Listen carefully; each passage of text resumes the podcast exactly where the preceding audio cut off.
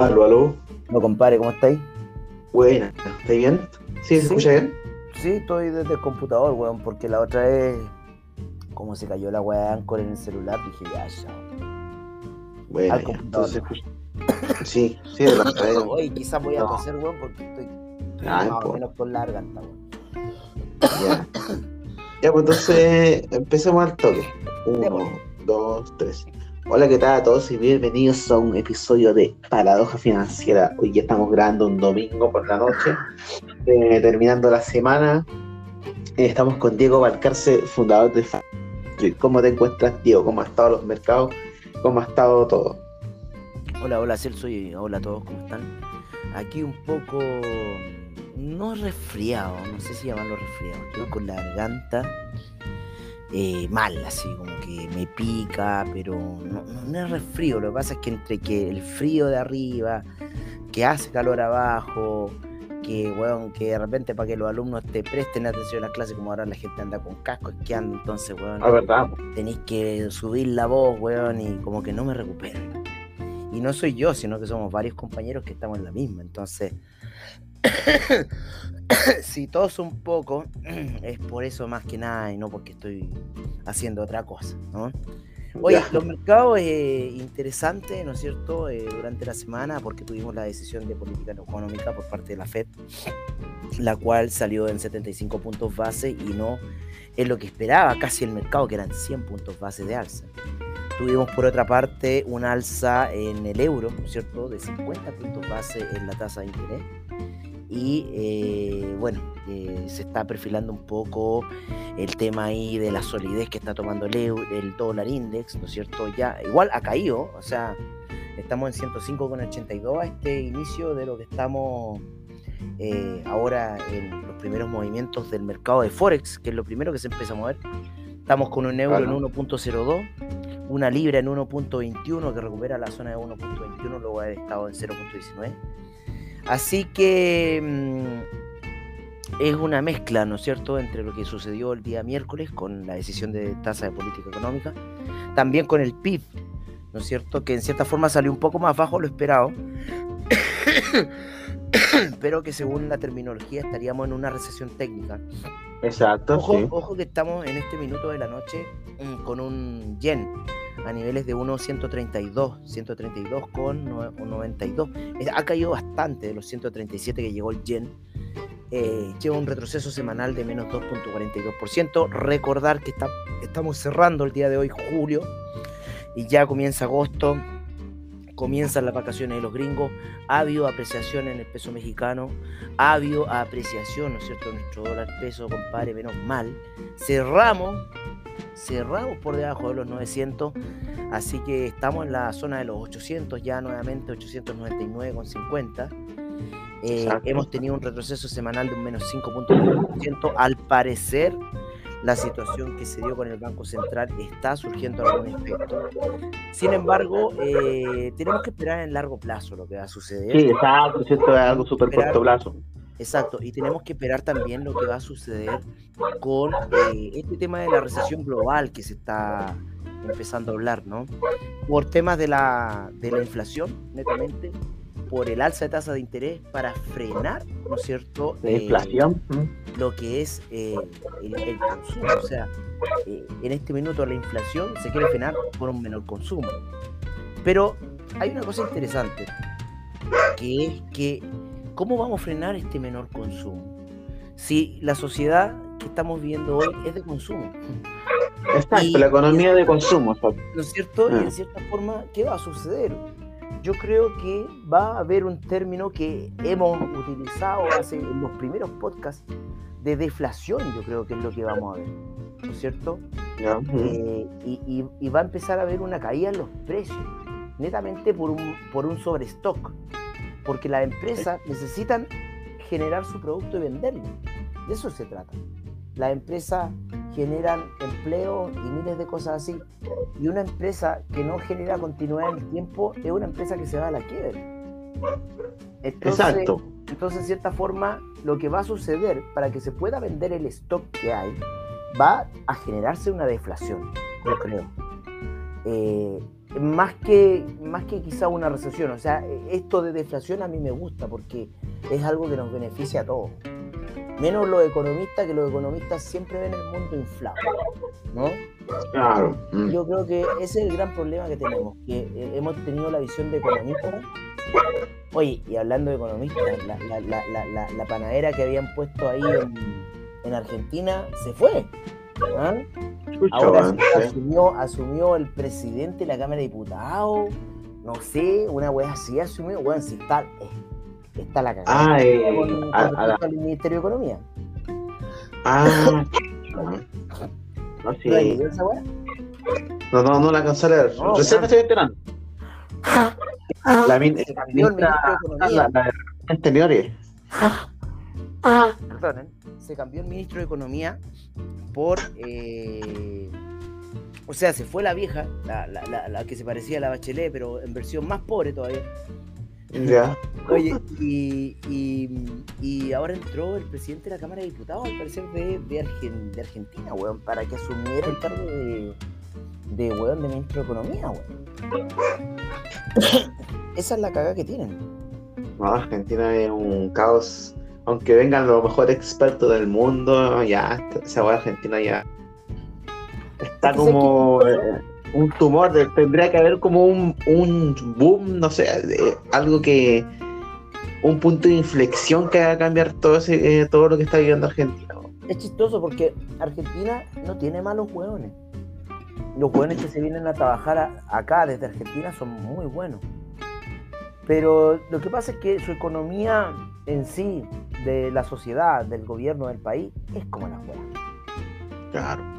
La estructura eh, del gobierno, todo eso. Una economía eh, fundamentada en el gobierno, en el cual el gobierno se consume todo lo que generan como dinero los argentinos.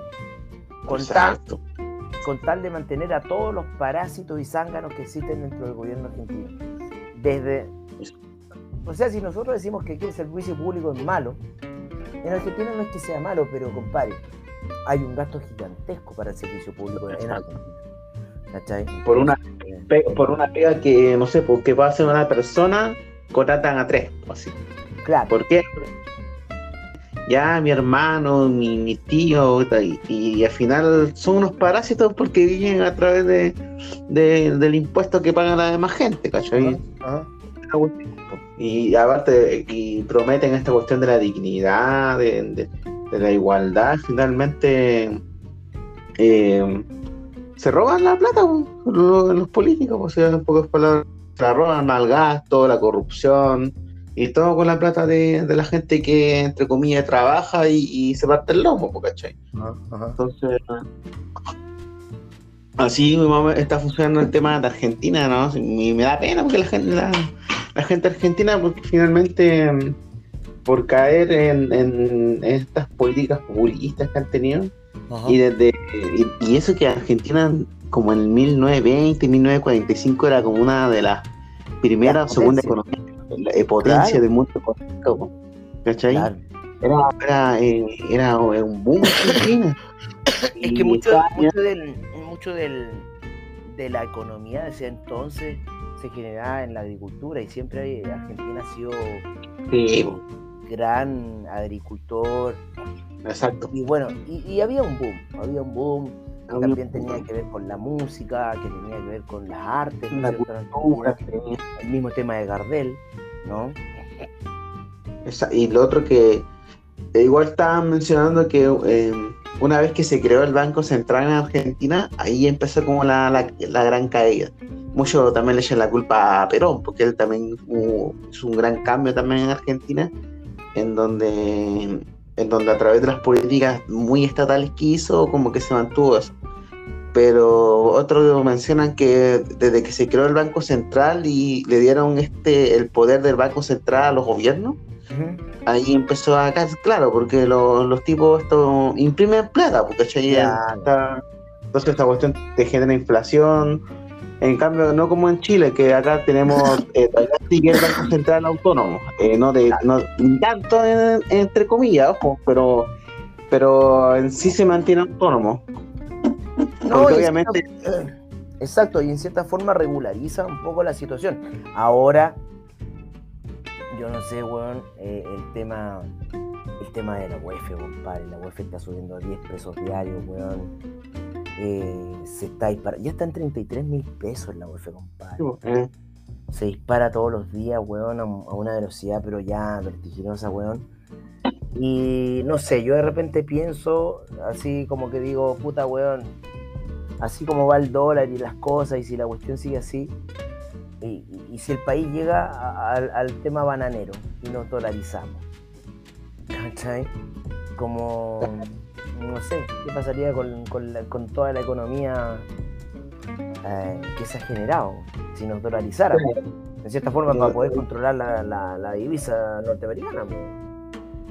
Claro, exacto. Aparte que ahora mm, por lo que se viene, más, ojo, independiente que gane la prueba o el rechazo eh, eh, posteriormente, igual las, las cosas están pintando para mal.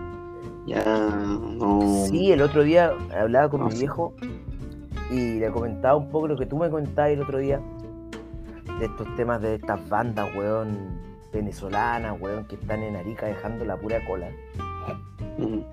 ¿Cachai?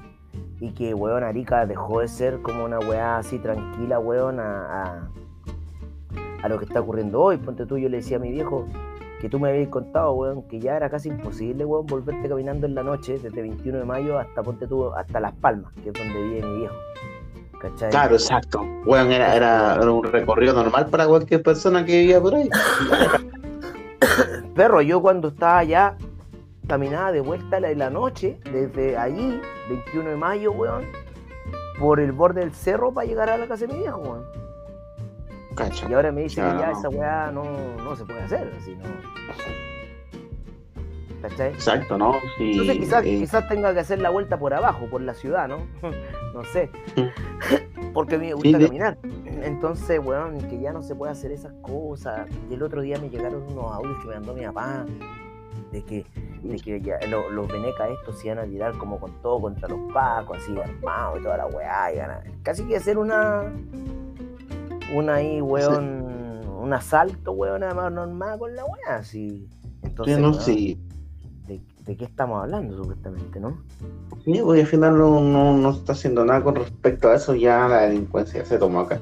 Ahí estaba hablando con una amiga, eh, nos juntamos, me acuerdo, con un grupo de amigos más que todo, y mi amiga me estaba comentando que, que claro, que por las tarrias, por ese sector, eh, hay, hay, hay unos negocios y que ya estos tipos han llegado a, a extorsionar a la gente de los negocios de ahí. Claro, o sea, como, como lo italiano, una wea así.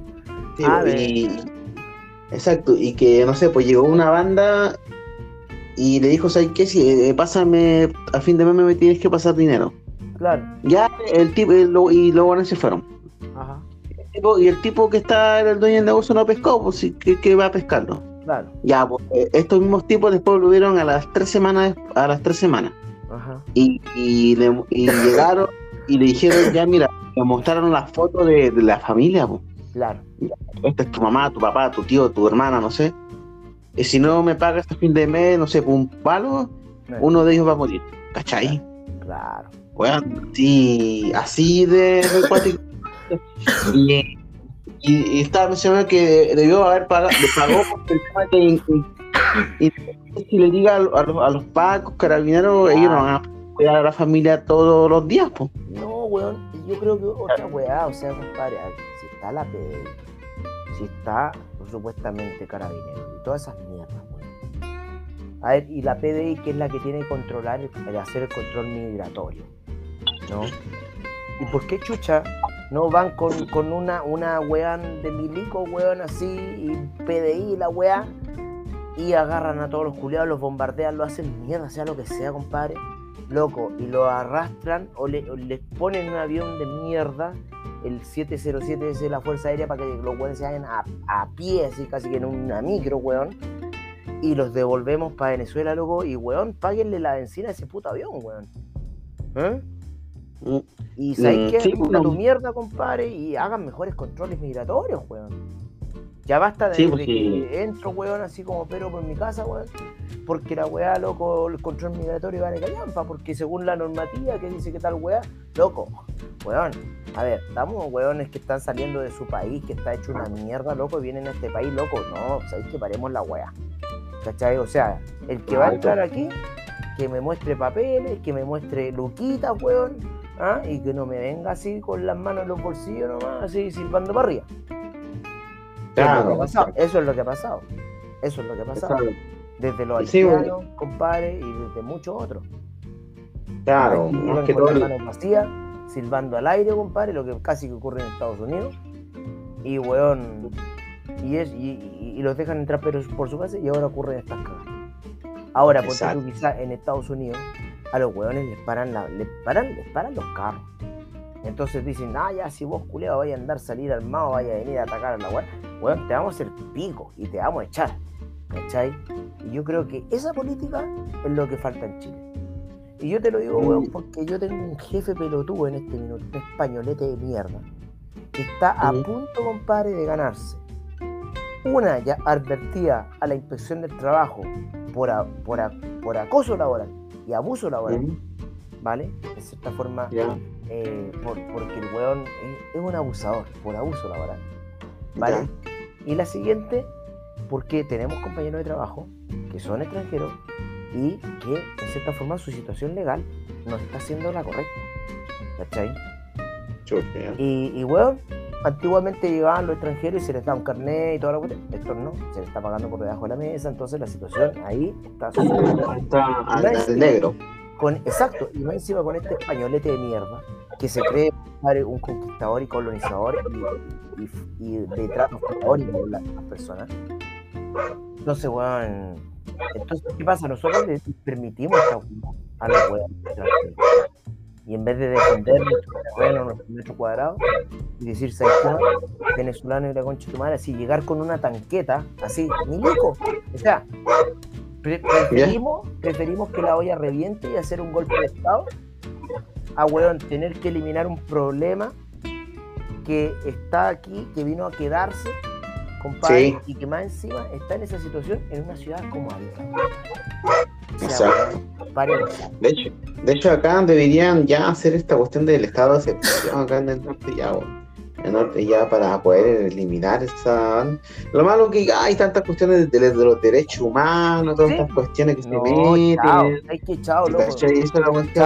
la mano. con el país, hay que ser más nazi con el país, yo creo ya. Hay, que. hay- weá, está loco. hay ¿Sabes que-? Mira, derecho humano está bien, pero respeta.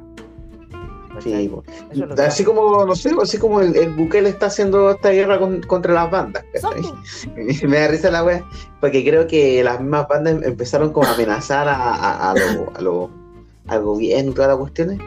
Y dijo, ya, perfecto, si hay un, un estallido delictual por banda, los presos no van a comer en el día. Ujú. Así, así que déjense arrestar y le vamos a dar comida dos veces al día, pero sin pollo. Más a arroz, nada. Y, y la, y la gente lo está apoyando, tiene harto apoyo el Bukele ahí, porque claro, pues la gente está chata de, de esa de, de, de- esa cuestión dice Arica, ya, pero se ponen las bandas que están allá, los carteles. Y, y después dice ya, y, y la ONU que, que nos critica por los derechos humanos, entonces eh, llévense a estos pandilleros, si tanto los quieren, llévenselos. Claro, claro. Adóptenlo usted. Algo que somos una, organización sin fines de lucro y que no tiene un país fijo. Va ándate a la chucha entonces, pues. ¿No Sí, pues, ¿cachai? Entonces, Yo creo que que falta hacer como- eso. su Bukele y, y revisar esos tratados internacionales de, de derechos humanos, porque puta weón está ahí eh, a- hablando estrictamente de los prisioneros y de los delincuentes. de- Ah. eso- a, a No. ver qué, qué se pasa con estos Y weones. porque acusarlos, acusarlos netamente como enemigos de casi que declararles una guerra. Sí, son pues, enemigos de guerra, sí, enemigos de la sociedad. Exacto. De hecho, ahora está, está, está leyendo una parte de la constitución con respecto a lo, a lo que han, eh, el tema de, la, de los precios. Las personas, acá está artículo 31. Las personas privadas de libertad tienen derecho a hacer peticiones a autoridad penitenciaria y al tribunal de ejecución de la pena para el resguardo de sus derechos y a recibir una respuesta oportuna. Y hay una parte que dije, que dice acá, toda persona privada de libertad tiene derecho a la inserción e integración social. Es deber del Estado garantizar un sistema penitenciario orientado a este fin. O sea, más que todo, eh, en la nueva constitución que están haciendo ahora, más que todo el, enfoque a la reinserción, pero puta, hay, que hacer algunas excepciones con eso, pues, porque eh, no podía ser que un violador se reinserte. A estos carteles, bandas criminales, ¿cómo va a ser que se reinsertan a la sociedad si se van a reinsertar a las mismas bandas que anteriormente estaban? Entonces, al menos lo que, lo que estoy leyendo acá, lo encuentro que está muy malo con respecto a la situación que vivimos como país actualmente. De por último, ya te creo alguien que hizo un robo, un lanzazo, ya puede que tenga una reinserción, ¿cachai? Pero estos buenos que son criminales, bandas eh, como carteles o violadores, asesinos, bueno, eso ya tienen que categorizarlo de diferente manera porque ya es, una, es un peligro para la sociedad incluso saliendo, ¿cachai? Y ya ha pasado ya incluso con este tipo, el que, el, que mató a la chica Lambar, eh, anteriormente el tipo había eh, metido a la mamá y al, a la mamá y al hijo en una cubeta, no sé, los habían matado los dos y salió y salió de nuevo. Duró 15 años creo. Y lo dejaron salir y después el tipo tuvo una pareja, una pareja y esa pareja tenía una niña. Y este weón de nuevo mató, a la niña, ¿cachai? ¿Y, y, por, ¿Y por qué permitieron que se reinsertara ese tipo de personas? No sé, ¿cachai? Y ahora y esta, esta weá de constitución que está haciendo ahora está, tiene la misma cuestión. Entonces, al menos eh, eh, con el problema de la delincuencia no, ayuda en nada esta cuestión. Mm. Eh, artículo 31, así para que pues ahí cualquiera que lo lea, así.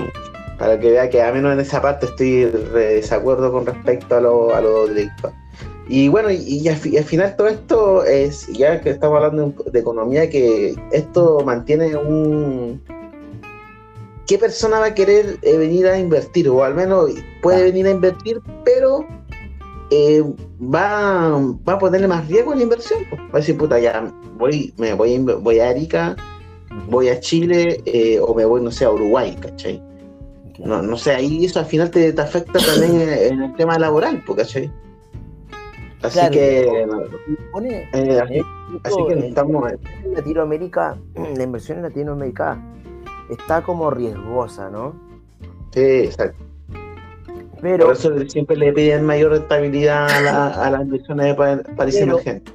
Pero yo creo que como Latinoamérica, como que no existen los líderes en Latinoamérica, existen solamente buenos que hablan. No se ha visto la situación real y potencial de Latinoamérica, que son los commodities. ¿no? Claro, Ese, ese es el tema de Latinoamérica. Que a pesar de que toda la mierda que te eche el mundo, los commodities siempre van a estar ahí, compadre, eh, al pie de cañón con Latinoamérica. Y si vemos en ese tema hasta este minuto, el, uno, el, único país que en este minuto se está salvando por tema de commodities es Chile. ¿No? Por el manejo que se hace a esto. Principalmente en la industria privada. Eh, cosa muy distinta a lo que ocurre en Argentina, porque debido a los grandes precios de la soya, a los argentinos, al gobierno argentino se le ocurrió tirar otro impuesto más para cagarse a los hueones. Los hueones están reclamando porque no tienen refacciones para el agro, que no tienen fertilizantes porque los fertilizantes provenían de Rusia. Eh, ¿Vale? Eh, eso en Argentina. Después, en Perú, está la cagada, en cierta forma, con las comunidades eh, indígenas, que está, bien, está, bien, que sea así, porque la minería es súper agresiva, es súper agresiva, es súper desigual. Eh, y, weón, lo que hay ahí en Machu Picchu y toda esa zona, weón, es invaluable el patrimonio de la humanidad. Y no solamente Machu Picchu y Cusco deberían ser patrimonio, toda la zona de ahí, de, de, ese sector. Entonces, weón, terminar con esa weón eh, es pues, algo que no debería ser, ¿no? Exacto, de, la minería de, o sea, como digo, la minería debería estar así acorde a, las comunidades que están ahí, porque que lleguen a acuerdo con esas comunidades, ¿cachai? Y que hay, no sé, pues yo, yo creo que un organismo internacional que debe saber, porque en nacional siempre hay mucha corrupción. o los dos al menos. Ya, que, que haya un, moderador internacional y nacional, ya. Esto vamos a hacer, que se hace, el estudio medioambiental está bien, y no solamente tener un estudio medioambiental, porque igual la empresa le puede pagar al, al weón y es una cuestión trucha, que haya unos tres estudios, ¿cachai? Ya, verdad, estamos coincidiendo con esto, ya, démosle. Pero claro, por tanto, si tiene razón con respecto a que era en el mundo, eh, como estamos ahora en el medio ambiente, en la crisis medioambiental que se vive hoy día, hay que eh, cuidar eso y ver cómo se pueda llegar a un acuerdo con las comunidades para que no sufran estas externalidades negativas. Absolutamente, pero como te digo, dentro de lo que es Latinoamérica, lo que favorece a Latinoamérica son los commodities. ¿no? Claro. Más encima, si vemos el tema que está ocurriendo en, en Ucrania por el tema del grano, y otras cosas más que el, ¿cómo se llama? La sequía en Europa, que están generando estos incendios devastadores, weón, estas olas de calor. Quiere decir también que puta, toda esa zona en un futuro eh, está corriendo riesgo, ¿no? Sí. Y ahora se viene, ahora Winter is coming. o sea, olas de 40 grados de calor en, en, Londres. Londres está en el paralelo más abajo de Punta Arena. Claro. ¿Cachai? Aquí no sé, pues nosotros tenemos la Antártida, pero. Exacto. Oye, no sé cómo será este verano acá, pero claro. Eh, eh será este verano acá? Yo creo que no cómo estamos, cómo está la cosa. Y yo creo que ahora que se viene el invierno a Europa, igual están como medio eh, con miedo por el tema del gas, por del gas ruso. Que... Absolutamente. Absolutamente. Pues estaba, mirando un, estaba mirando un, un video así promocional de Rusia, eh, como mostrando las cualidades y todo, ¿cachai? Y finalmente así se basaron en la serie de Game of Thrones. Así ya, vengan a Rusia porque Winter is coming, así, así como le tiró un, ojito al un ojito a la Unión Europea, así como ya, el gas se viene el, eh, se viene el invierno, ¿qué vamos a hacer? Compadre, el gas allá, eh, perdón, el, invierno allá es duro. No es como el invierno tuyo en Arica o como mi invierno acá en Santiago, que, bueno, yo me acuerdo en Kiev, en enero, vi cinco veces el sol. Vi cinco veces el sol. Lo vi. Ni siquiera fue porque salió, fue porque lo vi. ¿Vale? Weón, nublado para el pico, edificios grises, weón, frío a cagar. O sea, la temperatura siempre estuvo bajo cero. ¿Cachai? Siempre estuvo bajo cero, nunca subió sobre cero. O sea, imagínate el consumo que necesitamos eh, para los radiadores, para, para, todo el funcionamiento del edificio donde yo estaba, ahí del, del hostel. ¿Cachai? Entonces, weón, eh, se les viene duro, weón. Yo hoy día estaba hablando con un amigo que vive en Alemania, en Múnich. Y, y weón, eh, esa weá nieva, compadre. En el invierno el weón le nieva.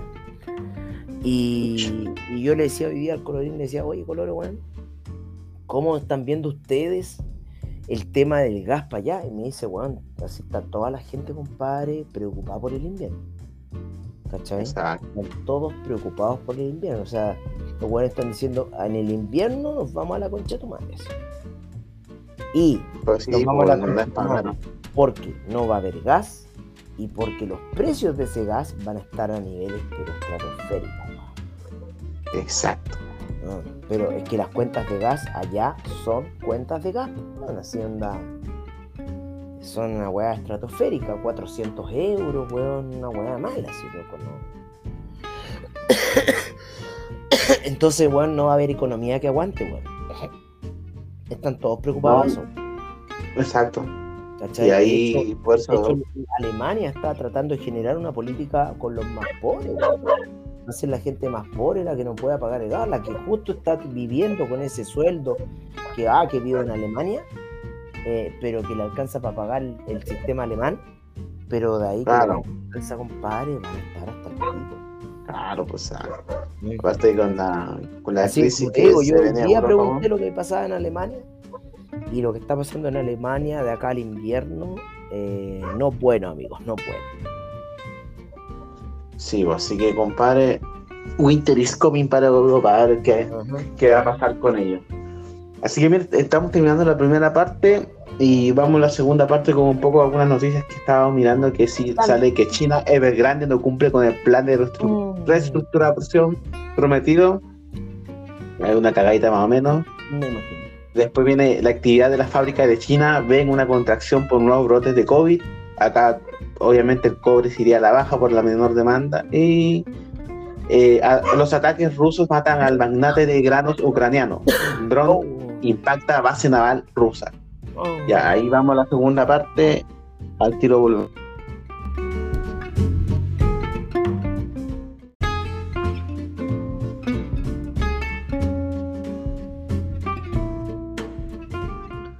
Aló, Lutz. ¿Se escucha bien? Ya, perfecto. Me conecta más rápido por el computador. Eh, sí, parece. eh. Sí. Ya chicos, volvimos a la segunda parte de Paradoja Financiera. Estábamos mirando una, una noticia que, que hace poco fue, según los 44 minutos. ¿Ya? Sale que el ataque de rusos para allá se con- contenía la guerra en Rusia, o sea, la guerra o, o la intervención que están haciendo en Ucrania, como quieran llamarle. Eh, los ataques rusos matan al magnate de grano ucraniano. Don, Dron impacta también base naval rusa. Dice, miles de rusos bombardearon la ciudad portuaria de Mykolaiv, en el sur de Ucrania, a primera hora del domingo, matando al propietario de un importante exportador de cereales, mientras que un ataque con aviones no tripulados contra la base naval rusa de Mar Negro en Sevastopol se lanzó desde dentro de la ciudad en un ataque terrorista. En un ataque terrorista, ataque dijo el legislador. Le- le- eh, lo llamaron un ataque terrorista. Dice, eh, dijo un legislador ruso. Dice, O- Olesky Bara- Barastutsky, fundador y propietario de la empresa agrícola Nibulón, y su esposa fueron asesinados en su casa, Oh, dijo el gobernador eh, eh, Vitalik en Telegram. Con sede, de, con sede en Mykolaiv, una ciudad estratégica, estratégicamente importante que de, limita con el de Kherson. ¿ah? producto de un bombazo, le llegó un Bombardeo, exacto. ya. Ah, Sí, exacto, un bombardeo. Dice, Nibulón se especializa en la producción y exportación de trigo, cebada y maíz y tiene su propia flota y extinguidor. Miembros del personal de la resultaron heridos por una explosión después de un presunto dron voló al, al patio de la sede de la flota rusa del Mar Negro en Sevastopol, ocupada por Rusia, dijo en los medios rusos al gobernador de la ciudad portuaria de Crimea. Culpó del ataque a Ucrania y dijo que había decidido estropearnos el día de la Marina. Palabras, eh, este, con- este igual hay alto texto acá, pero en pocas palabras, el conflicto continúa y ya, no- ya no, no se ve un, no se ve un, un- o sea, no se ve un cierre esta cuestión, no, no. O sea, lo que pasa, yo, ponte tú, yo, bueno, vivía allá y todo el tema, sigo muy informado en la cuestión. Veo, como te decía el otro día, eh, lo mejor para ver el Deutsche Welle, que hace un noticiero completo, eh, lo tira en la noche y yo lo veo, ponte tú, en la mañana cuando empiezo a hacer mis cosas. Eh, y es muy bueno, dura 27 minutos, el fin de semana dura un poco menos porque no tiene la sección económica.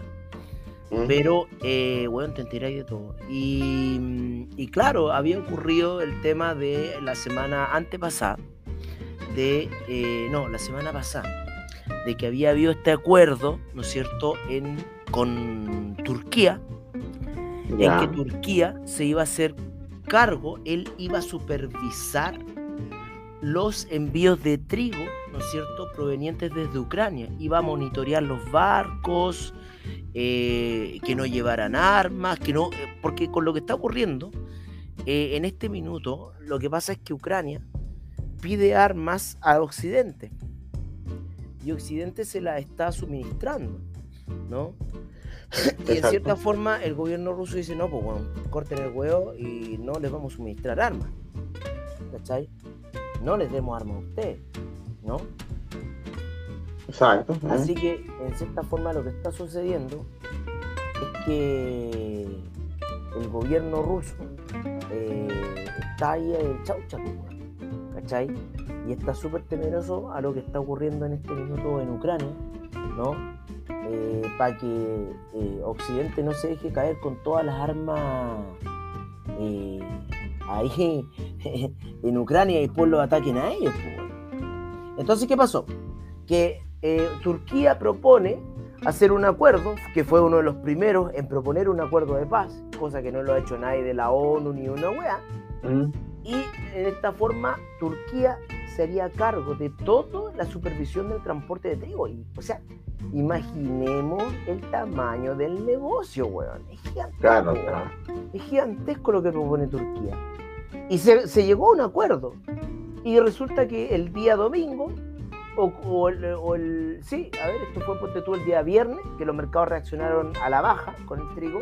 Y el día Ah. domingo, sábado, ocurre un ataque por parte de Rusia al puerto de Odessa. Destruyendo instalaciones donde estaban estos silos con, con trigo. ¿Cachai? Sí, pues, eso, eso fue la semana pasada. Claro, pues había, había, ¿cómo se llama? Habían firmado un tratado y, incumplió el tratado, pues, en pocas palabras. Exactamente. Así que, en pocas palabras, así estamos con, con Rusia y la Unión Europea que anda, como estábamos mencionando. Entonces, ¿qué pasa? Que el conflicto, el conflicto de Rusia con Ucrania sigue. weón. Hay más Sí. de 9, millones de personas desplazadas desde Ucrania. weón. Yo cuando partí Chucha. habían casi como 2 puntos y algo millones, ya van en 9. La wea sigue, no hay tregua, está todo el conflicto ahora se mantiene, ¿no es cierto? En la zona que siempre estuvimos hablando, que era el, el este de Ucrania, en este minuto también parte del sur, ¿no? Mm, eh, con el- los ataques a Odessa y toda esa situación para quedarse ya con Crimea, definitivamente anexando la Rusia. Eh, y la cuestión no tiene por dónde parar, compadre. Como te digo, est- esto- estos pueblos son, son así, weón.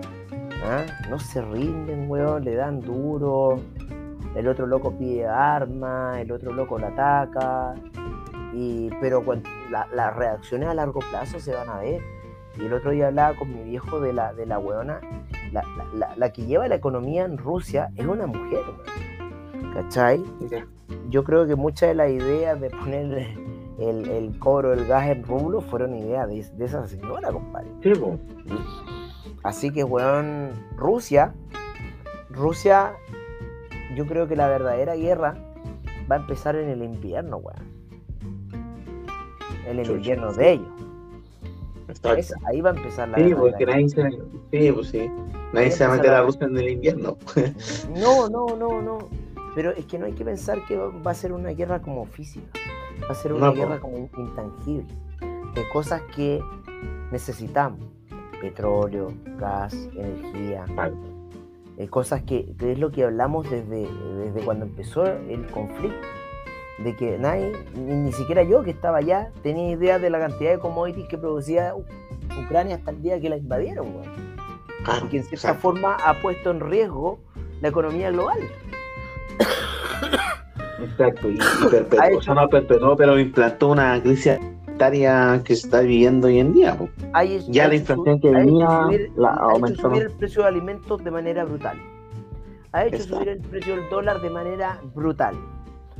Eh, todo lo que está ocurriendo en Ucrania, compadre, ha sido de manera brutal.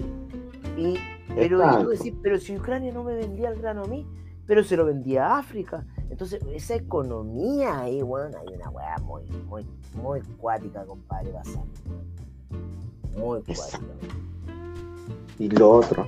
Bueno, así que con Ucrania, Ucrania y Rusia ya no se ve un buen puerto todavía pronto, todavía van a continuar. Ahí, Veamos en qué queda eso. Ah, Ahora no sé, realmente hay mucha gente desplazada, el invierno se acerca en Europa y vamos qué va a hacer Putin porque ahí va a tener como el escenario a su favor, se le va a quitar el, suministro de gas a Europa Claro. porque se le está vendiendo todavía gas y energía, pero en menor, en menor medida. Y, Y, Hungría, ese. Hungría se lo pagan rublos. Hungría le pagan rublos. Sí, po. exacto. Exacto. Y, y, y también, y lo que no le está vendiendo a, a la Unión Europea se lo está vendiendo un poco más barato a China y India. ¿Cachai? Entonces, de alguna manera, ahí Putin está siendo un poco más estratégico, porque finalmente en invierno va a tener la gran ventaja Rusia, porque se va a ver eh, Europa mermada con respecto a la energía. Así que, otra cosa más, puras noticias malas, entre comillas. Bueno, Sí, no sé. China. no- Dime. China Evergrande no cumple con el plan de reestructuración prometido. Ya, primero eh, dice, otros constructores se han sumado en incumplimiento récord del año pasado después de que el gobierno tomara medidas enérgicas contra el apalancamiento excesivo y la especulación sobre la vivienda. China Evergrande, el desarrollador más endeudado del mundo, desarrollador más no entregó un plan de reestructuración preliminar que había prometido a fines de julio, lo que alimenta los riesgos de inversiones que se, eh, impacienten más justo cuando se extiende una crisis de deuda más amplia en la industria inmobiliaria de la nación. El asediado gigante inmobiliario presentó, en cambio, lo que llaman principios preliminares de la reestructuración para su deuda en extranjero. En una presentación intercambiada el viernes por la noche, hay mucho en juego. Son unos 20 mil millones de, en bonos en dólares entre pasivos totales en unos 300 mil millones. Cualquier estructuración podría estar entre las más grandes de China.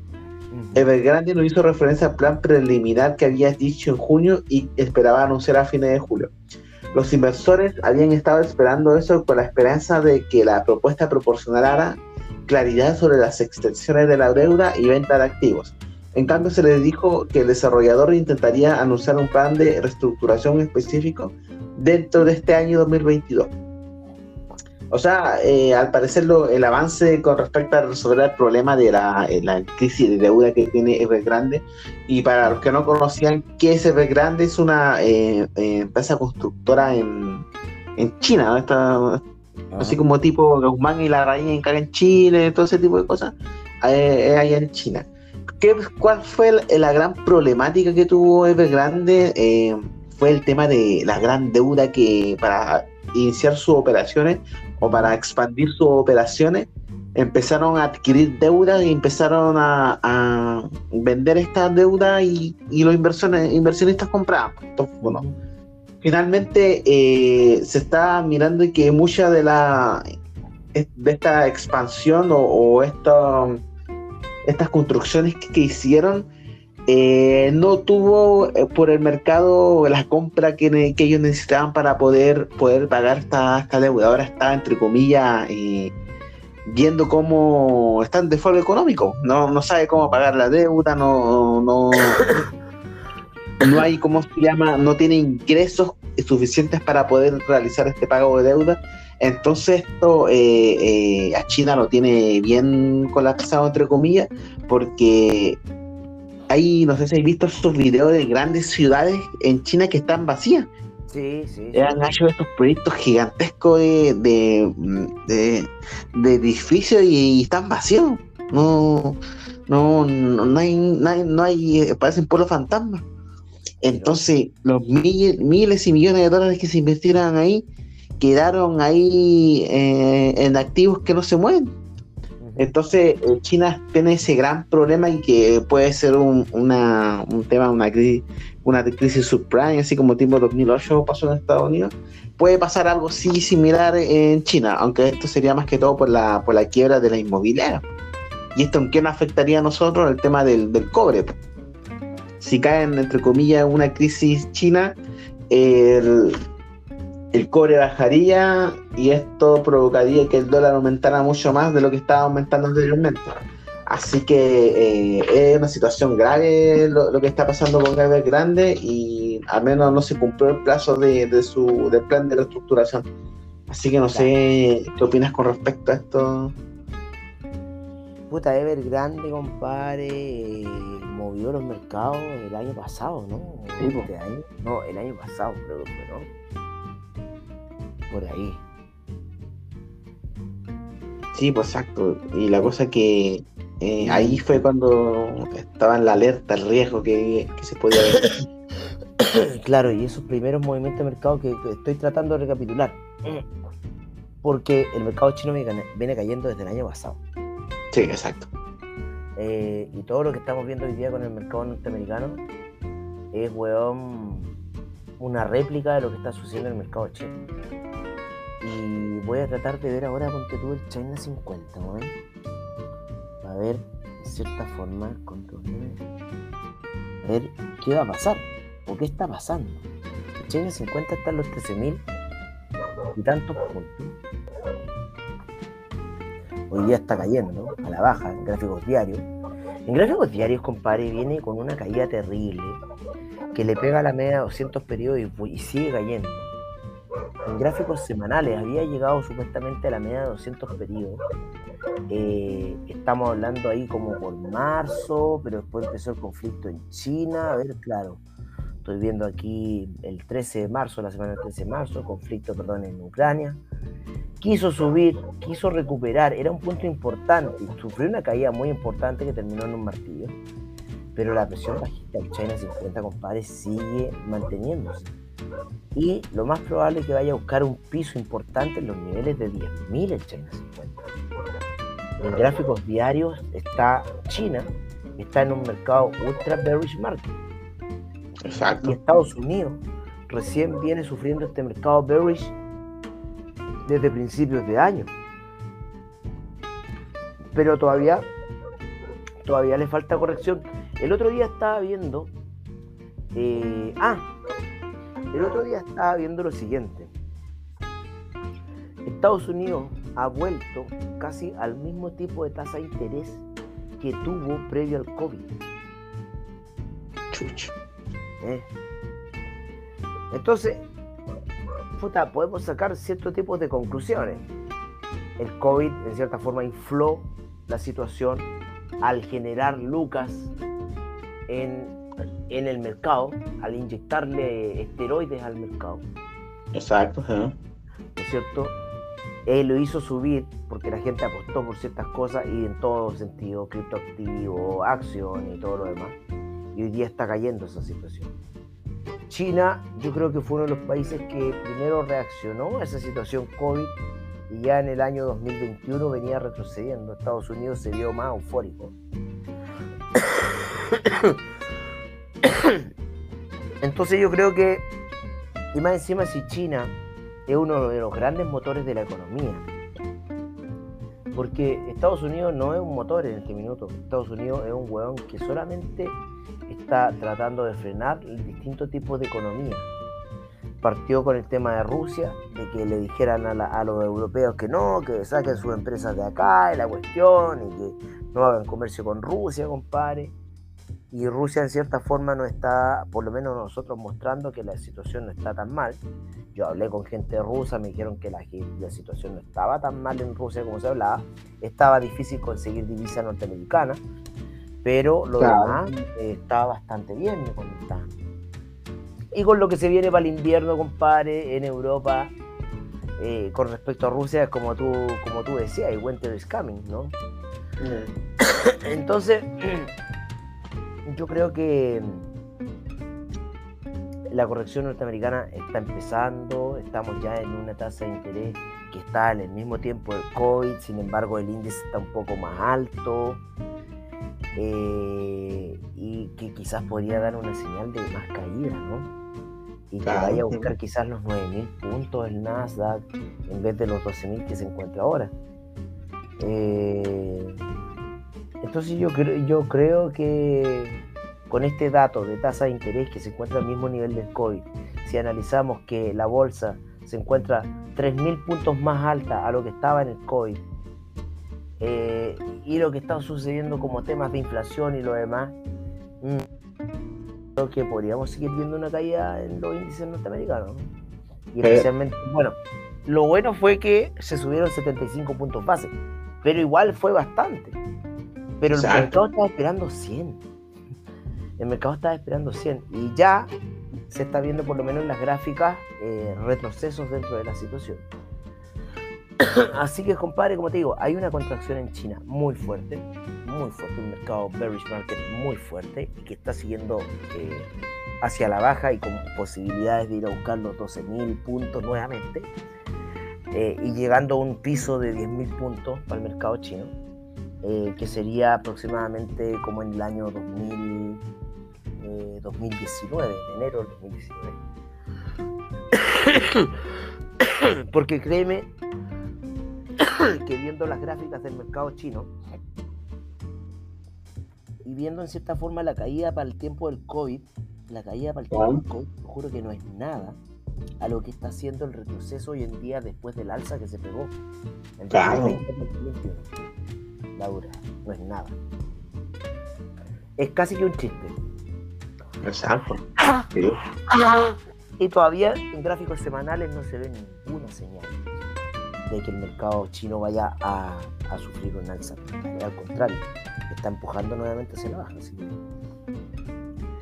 eh, hay que estar atento, weón. Hay- hay- ta- el- los volúmenes están altos, weón. eh, eh, creo que el mercado norteamericano va, va a seguir retrocediendo. Sí. Sí o sí. Pero, y hablando, y hablando un poco de, de- igual estamos continuando con China, hay otro, sale que la actividad de las fábricas de China ve una contracción por nuevos brotes de COVID. La recuperación económica de China ha sido frágil, ya que el gobierno relaja las restricciones al aliviar los brotes, pero luego los vuelve a endurecer cada vez que el virus vuelve a aparecer. La actividad fabril de China se contrajo inesperadamente en julio, revirtiendo el impulso económico anterior a medida que los brotes esporádicos de COVID pesan sobre la recuperación. El índice, oficial de gerentes de compra de manufactura cayó 49 de 50,2. En junio, dijo el domingo la Oficina Nacional de Estadísticas, los economistas esperaban una lectura del 50,3 según la mediana de las estimaciones de una encuesta de economistas de Bloomberg. Una lectura superior a 50 indica una expansión respecto al mes anterior, mientras que cualquier valor inferior indica una contracción. Entonces, claramente, en pocas palabras, el, sale que la economía china en el segundo trimestre creció a ritmo más lento desde el brote de inicial en Wuhan.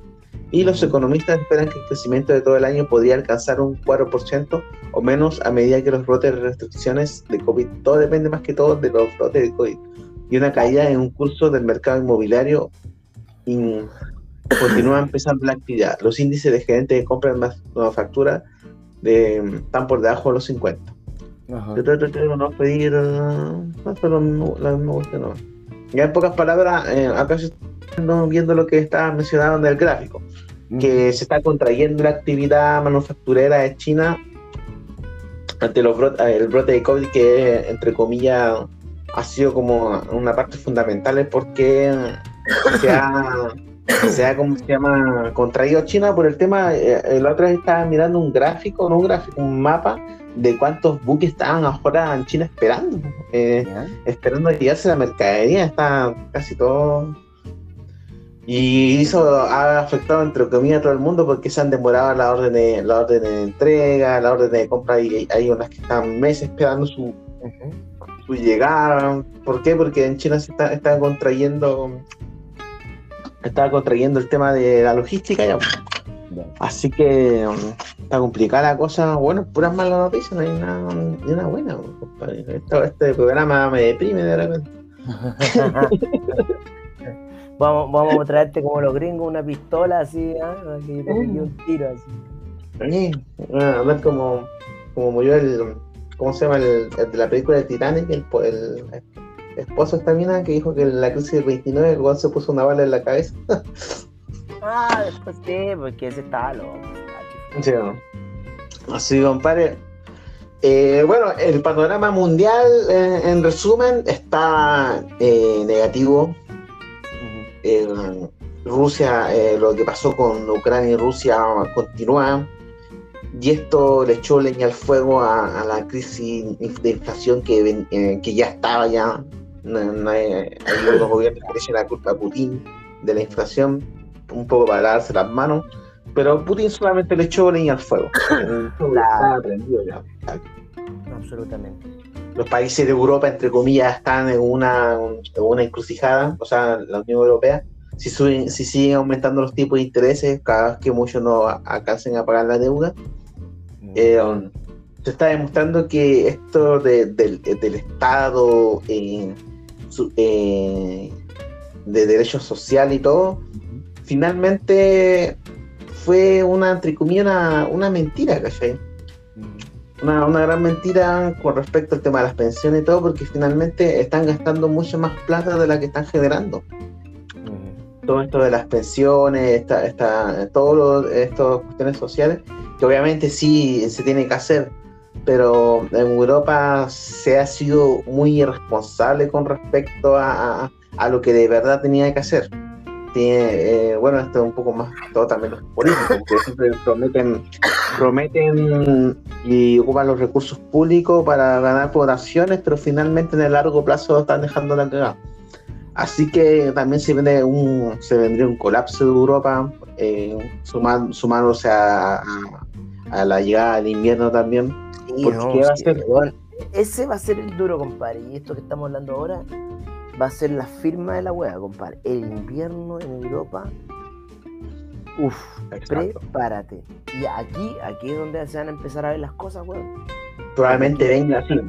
Aquí Estallido social, compadre, por el, aumento de, energía, del, costo de energía, ¿no? Si ahí se viene. aparte de eso, bueno, sí, tenéis razón, estallido social, pero aparte de eso, se van a ver los unos con los otros. De cierta forma, ah, chucha, oye, no, pero tú dijiste que querías Unión Europea, sí, pero yo no tengo que salvar el tuyo. Claro. Y ahí vamos a ver la realidad de Europa. Sí, Europa pues, es muy weón. Si Europa se hacen, se hacen los lindos, los, los, los ositos cariñositos con esos tratados del euro y todas esas mierdas, pero eh, Europa en, sí, bueno, son perros y gatos. Claro. Son perros y gatos. Tenéis que pensar que en Europa, cada weón, te cruzáis de un país a otro y ya se habla distinto. Aquí el único país que habla distinto en Sudamérica es Brasil. Y a mí me tocó el otro día con una alumna que tuve, una chica brasilera. Muy buena escritora. Pendejita, así está empezando. Muy buena. Pero le dije, María, yo le tuve que hacer la clase como en portugués, que no sé, un idioma como que no me gusta hablar mucho. Y, me carga, no me sale bien, y la, la, la. Y la cosa yo le decía, María, si tú quieres venir a esquiar, primero tienes que hablar español para poder moverte en Latinoamérica. Porque el único país que habla portugués es Brasil y Portugal. Y segundo, si tú quieres viajar por el mundo, tienes que por último aprender inglés. Porque como te digo, en Brasil se habla, en Brasil, portugués se habla en Brasil y en Portugal. Y en ningún otro lugar más. En cambio, español, tú te puedes mover por toda Latinoamérica hasta, hasta, hasta México, ¿no? Y después te puedes ir a España. O incluso Estados Unidos, Miami. claro, weón, y Nueva York, weón. Oye, pero si yo en New Jersey donde me quedo en la casa de mi amiga, no hablé ni una puta palabra de inglés, compadre. Te lo juro. En la mañana yo llegaba al supermercado, buenos días, así, weón. Ya. ya no se habla inglés ahí en esa parte, weón. Es para la que weón. Hay harto latino ahí en esa parte. Weón, qué harto, caleta, weón. Y, brasileros también, weón. Mm, claro, exacto. Entonces, ¿cómo se llama? Eh, estabas comentando el tema de. Estamos comentando el tema de, tu alumna, la esquiadora, que. claro, pues obviamente tú estás viajando por el.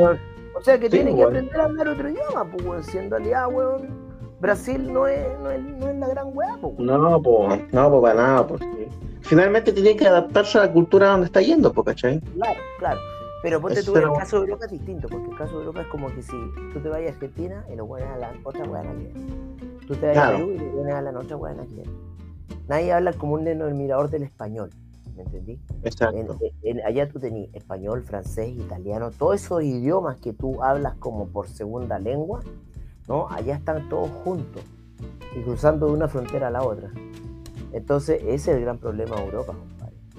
Y, y ahí va, a empezar a verse realmente no, cuál exacto. Unida, cuál unida es la famosa Unión Europea.